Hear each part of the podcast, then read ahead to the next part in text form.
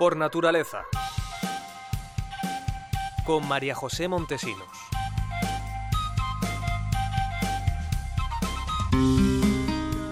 Bienvenidos a este espacio en el que os hablamos de naturaleza, de medio ambiente y de sostenibilidad. Comencemos ya que el tiempo se pasa volando y pronto vais a comprender por qué lo digo.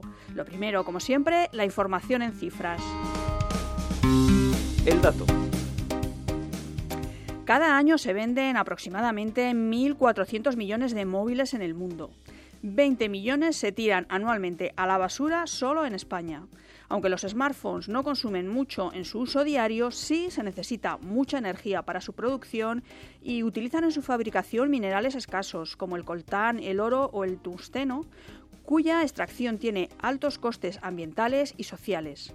Además, cada vez nos duran menos. La vida media de un teléfono en la actualidad es de entre 18 y 24 meses, debido en gran parte a que están diseñados para durar poco.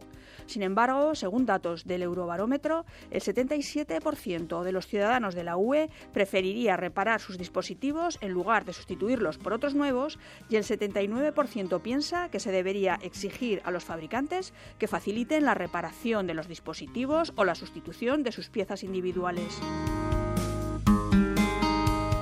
El tema.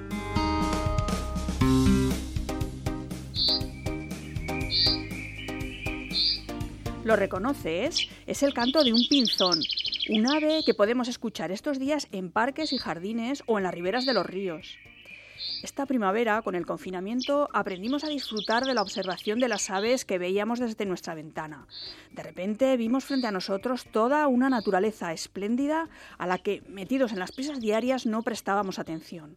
En invierno podemos seguir disfrutando de las aves que nos rodean.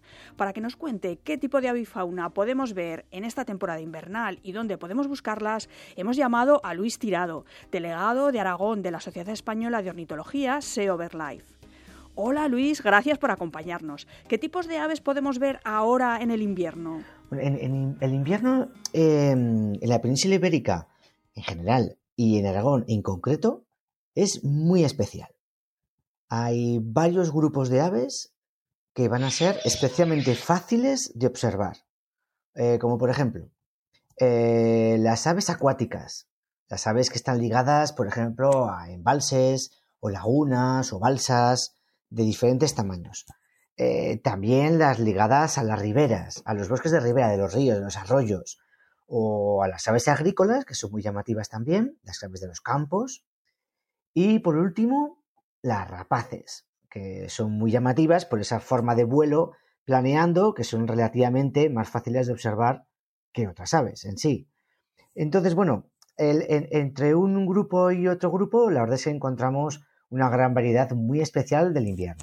Vamos a empezar por las acuáticas. ¿Qué especies podemos ver ahora? Las principales especies son especies que vienen a pasar el invierno en la península ibérica del norte de Europa, que son los patos. En general hay muchas especies de patos de muchos colores y son preciosos. Eh, en general hay unos negros, que son las fochas y las gallinas de agua, que están emparentadas con los patos, pero son más bien gallinas de agua, pero son similares pero el pico ya le veríamos que no tiene esa forma de pato tan normal. Hay unos negros grandes, bastante más grandes que los demás, que son los cormoranes, que estos comen peces, sobre todo de, además de especies exóticas invasoras, con lo que está, está muy bien el papel que cumplen.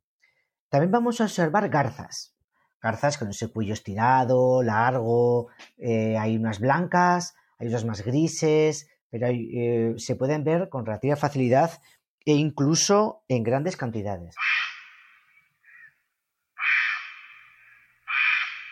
Estamos escuchando a una garza, que son muy ruidosas. Bueno, las garzas tienen un graznido estruendoso. Los patos también. Los patos se hablan muchísimo entre ellos, tanto el día con el cuac, cuac, cuac, cuac. Y, y, cuando la laguna está grande, es grande y está llena de patos y, no hay mucho viento, no hay mucho cierzo, el, sonido es, estremecedor. Y por último tendríamos que llama mucho la atención, por cierto, eh, las gaviotas. Dices, bueno, gaviotas en el, en el, fuera del mar. Sí, es, efectivamente. En invierno mm, hay muchas gaviotas eh, que vienen del mar y pasa el invierno con nosotros.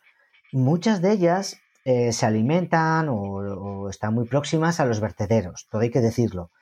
Pero los dormideros suelen estar siempre en humedales, con lo cual al finalizar el día o al inicio del día o a lo largo del día podemos observar estas gaviotas que tienen ese color blanco, con grises característico y esa forma de volar como un poco caótica, como que van y vienen, eh, no es un vuelo rígido, directo, como es a lo mejor el de los patos. Eh, en las gaviotas, bueno, pues si hemos ido al mar, es, es relativamente fácil de distinguirlas. Este es el canto de un petirrojo habitual de bosques de ribera. ¿Qué más sabes podemos encontrar en ellos? Ay, los bosques de ribera. ¡Qué maravilla! Estamos hablando de un lugar absolutamente extraordinario. ¿Por qué? Porque hay un montón de zarzas, de arbustos con fruto, eh, con un elenco de larvas, de insectos que en invierno todavía se mantienen. Todo esto es una fuente de alimento increíble para un montón de aves de pequeño tamaño que vienen a invernar de, por ejemplo, el Pirineo, que en verano sí que están, pero en invierno hace mucho frío y no hay alimento, o de las sierras, los páramos de Teruel, los fríos páramos de Teruel, ¿no? Es estas zonas de que pierden su alimento eh, las aves tienen que hacer algo, lógicamente, y hacen lo que se denomina una migración parcial. Es decir, migran, pero solo, mm, que no es poco, pues del Alto Pirineo, por ejemplo, un bosque en el Pirineo, a el, río Gallego o el río Ebro, a veces incluso.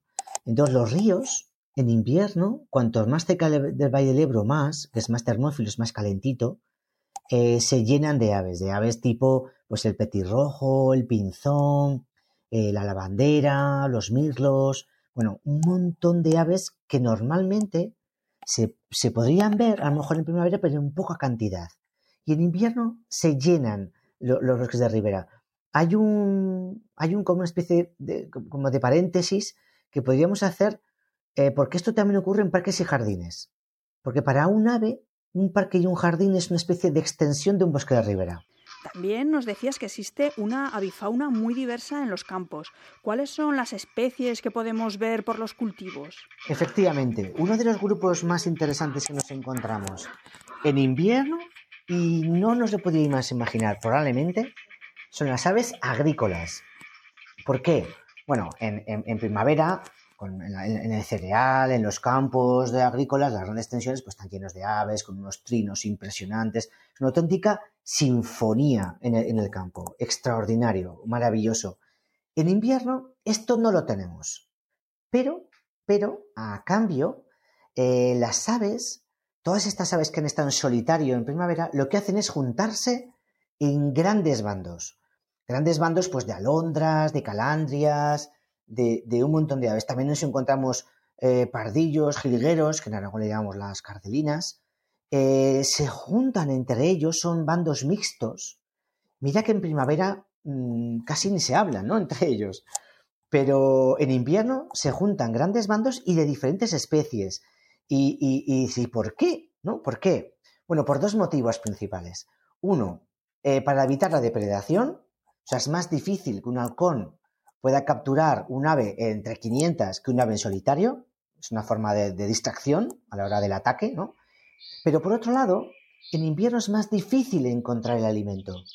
Entonces, si van en grupo, cuando uno encuentra el alimento, todo el grupo va a ir a alimentarse a ese mismo punto, a ese mismo lugar. ¿no? Finalmente has citado a las rapaces. Cuéntanos cuáles serían las especies principales. Pues mira, siempre se ha pensado, y de hecho pues es lo más habitual, que en la península ibérica las rapaces, que es, por cierto, somos un país privilegiado en ese sentido, tenemos un montón de especies de rapaces y además muy abundantes, eh, nos encontramos con las mejores épocas del año en primavera, en la reproducción. ¿Por qué? Porque vienen muchas rapaces de África. Pero tal vez se nos, se nos pasa desapercibido si no nos fijamos, pero en cuanto observemos en el campo nos daremos cuenta que es así, que llegan en invierno un montón de rapaces del norte y de centro Europa que no cruzan a África y se quedan en España. ¿Y qué ocurre? Que lugares como el Valle del Ebro, esa zona, como decía antes, una zona termófila, una zona más calentita, son refugio natural de cantidad y cantidad de rapaces europeas. Por ejemplo, los ratoneros, que están todo el año, pero en invierno llegan muchísimos más.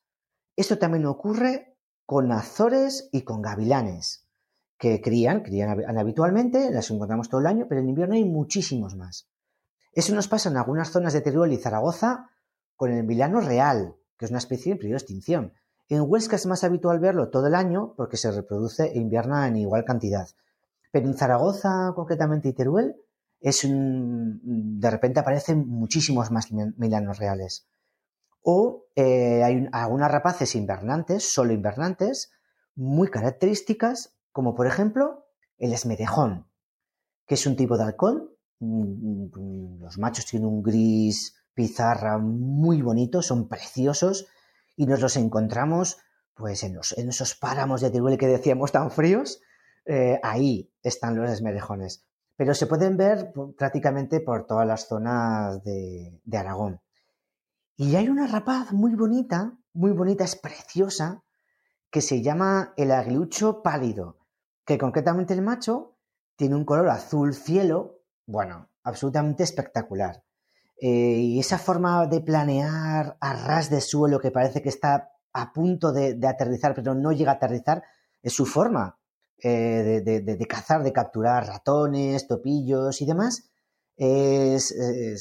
permite observarla con relativa facilidad. Nos lo encontramos en casi casi cualquier tipo de campo agrícola por prácticamente todo Aragón. Gracias Luis por tus orientaciones. Con estos cantos que hemos tomado de la web de SEO Life y con tus palabras se nos ha llenado la cabeza de pájaros. Pájaros que podemos ver en Aragón ahora mismo y hasta finales de febrero. El concepto. Degradable. Cuando decimos que un material es degradable significa que puede ser descompuesto bajo ciertas condiciones ambientales de manera natural. Por ejemplo, biodegradable implica la acción de microorganismos, fotodegradable cuando se realiza por la acción de la luz.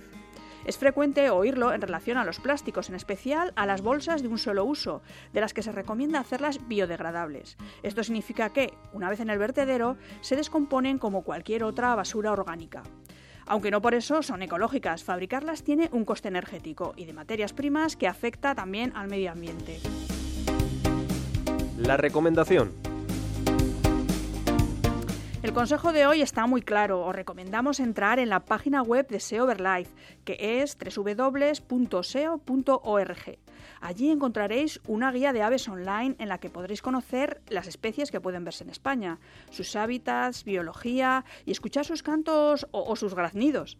También os podéis descargar la app Aves de España, también de SEO Verlife, para poder escuchar y consultar todo esto directamente en el móvil durante vuestras salidas.